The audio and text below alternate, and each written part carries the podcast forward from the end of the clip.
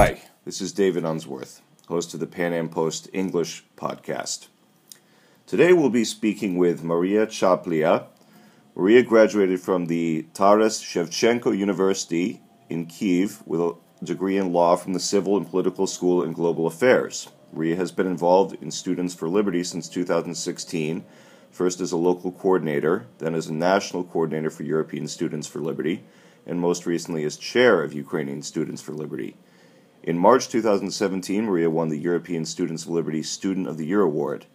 She is currently interning with SFL as a Communications and Development Associate and studying management at the Charles Koch Institute in their internship program.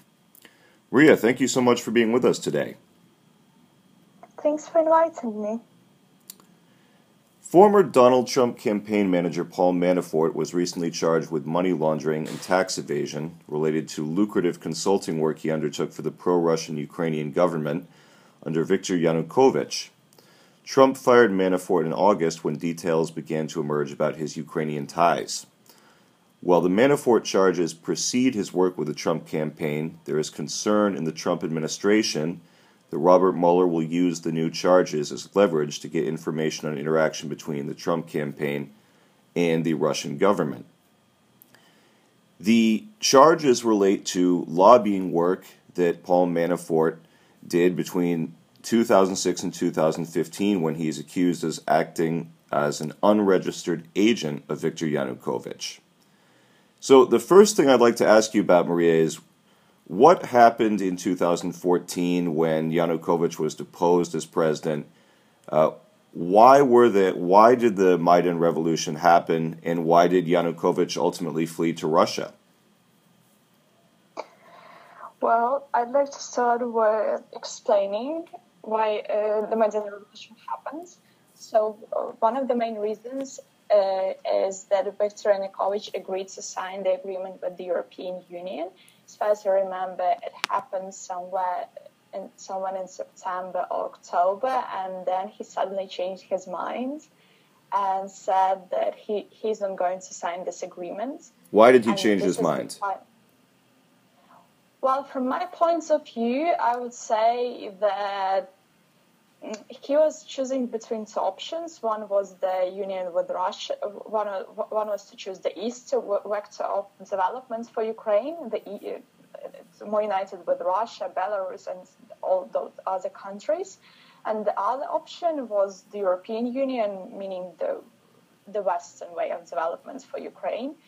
So the problem is also in the fact that Ukraine is kind of divided when it comes to perception of Europe. Well, it, it used to be at, at, at that period of time. So we have Western Ukraine, from which I originally come from, and this is a very pro-European Ukraine because if you look back in history, Western Ukraine was under Austro-Hungarian Empire, under Poland, and because of this, I think it's kind of understandable when those ties with Europe are very close.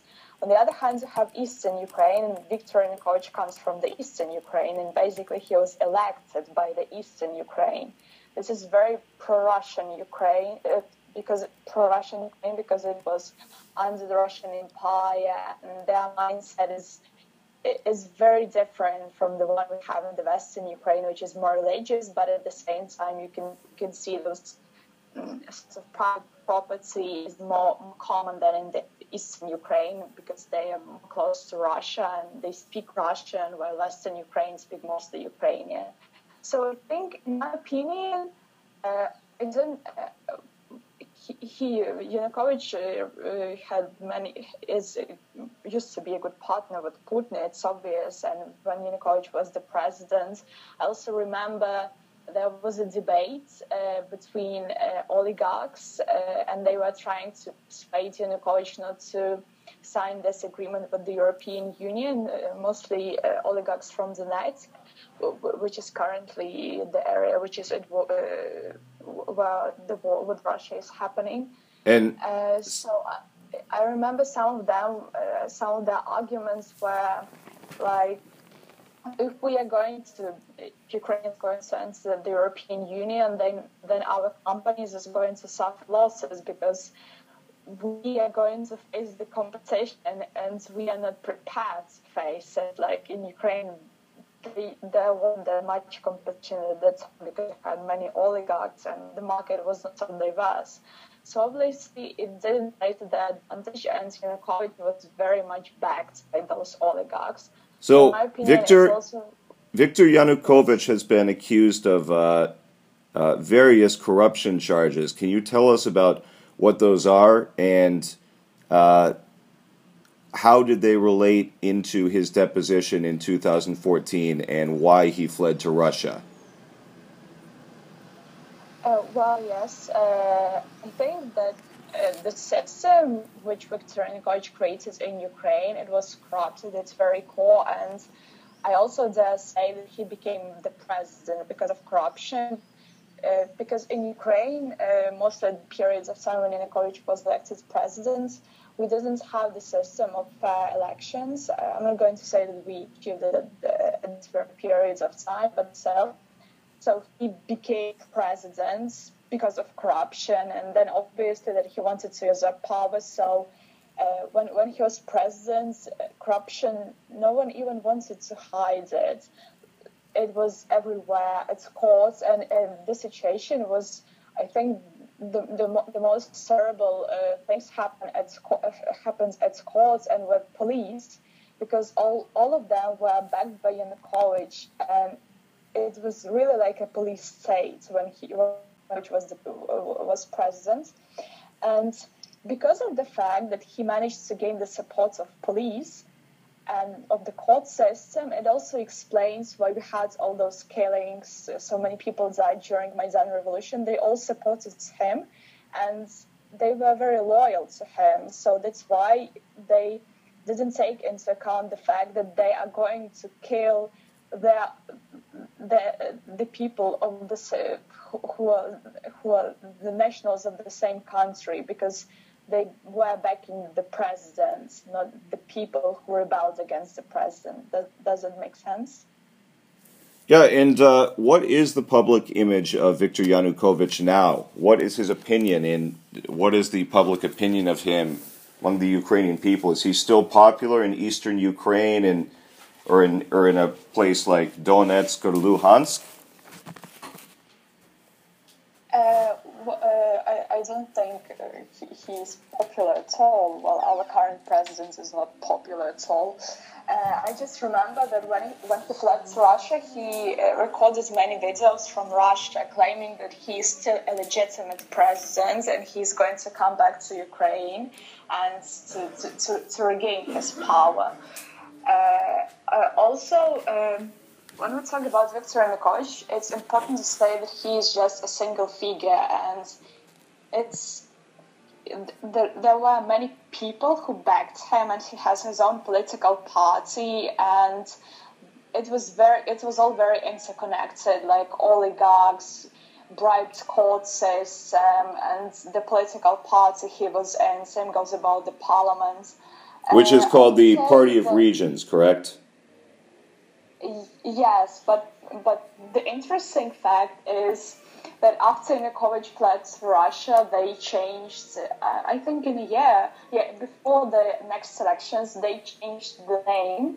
So uh, many of those people who were with Yanukovych, they just ch- changed the flags and they still remain within Ukrainian political system, but under a different name. And they use different narratives, but they are still backed by some people in Ukraine, which is which is quite interesting but it's again the paternalism of Ukrainian society. You can come up with a different narrative and you, you will win votes.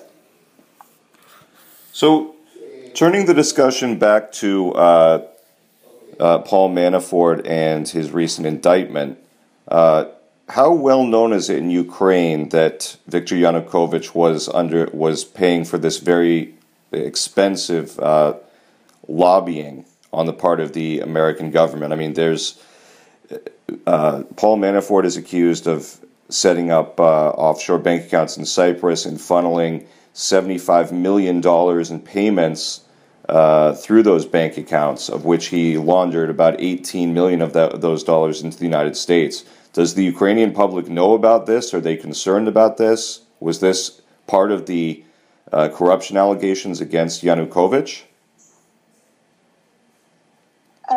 Well, I don't know whether it's part of the uh, those allegations. Uh, I know that the Ukrainian prosecutors are know, mainly trying to. Uh, the, the, allegations against Yanukovych is mostly because of what happened during Maidan Revolution, and not not the corruption he was involved in. But there are several cases, so uh, I think they will definitely get there.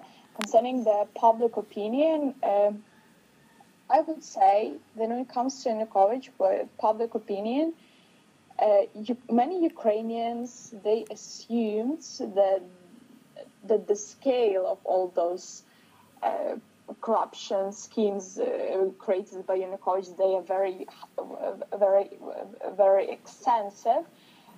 But uh, I wouldn't say that now uh, Ukrainians basically would very much take into account what Yanukovych was doing back in those years, because I think that for now there are many problems with the current president, and he didn't live to the expectations of Ukrainian society, and I think that it, well, it's still important, but I wouldn't say that it basically changes something and all those problems Ukrainians are facing now. Is this is this covered in the Ukrainian media? Is this uh, issue with Manafort covered in the Ukrainian media? Are, are, people talking about it right now in Ukraine? Well, I don't know. Uh, I'm not in Ukraine now, but uh, I didn't see it covered in Ukrainian media. So uh, maybe it was, but I myself didn't see it. How how did Yanukovych get elected in the first place? I mean, is it uh, is it just that he his popularity was so high at the time in eastern Ukraine that he won a very close election and most of western Ukraine didn't vote for him, or what what happened? And how did he go from being so popular to being so unpopular in a short period of time? Well, I would say that yes, he was mostly like supported by Eastern Ukraine, and he had his own party, which was supported uh, uh, which supported him. But I also would say that um, he appeared at the time when Ukrainians were disappointed with the pres- with his predecessor, and it's always like this with Ukraine uh, Ukrainians believe that they can elect someone better, someone to, uh, someone to suit their preferences. But I'd like to come back to this issue. You have Eastern Ukraine and Western Ukraine. So the problem is that for many years, Ukrainians have been making efforts to, efforts to elect those the presidents who would fit into the perception of the world that Western Ukraine has and the Eastern Ukraine.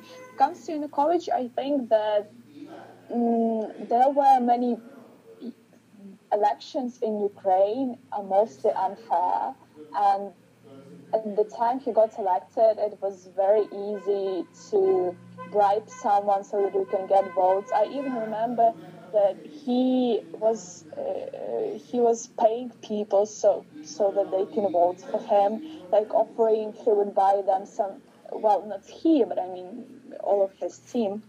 They were traveling all over Ukraine and offering people uh, something like they would buy uh, them rice or or, or, or, or any other product food. so they can vote for them. Viktor yeah, Yanukovych would buy elections with food. So, in your opinion, his election was not won in a free and fair election. Yes, exactly. Yes. We've been speaking with uh, Mariia Chaplia. Uh, Mariia, thank you so much for being with us today. We really appreciate it. Thank you very much for inviting me. And good luck. Good luck in Washington, D.C. Thank you. Take care. Bye bye.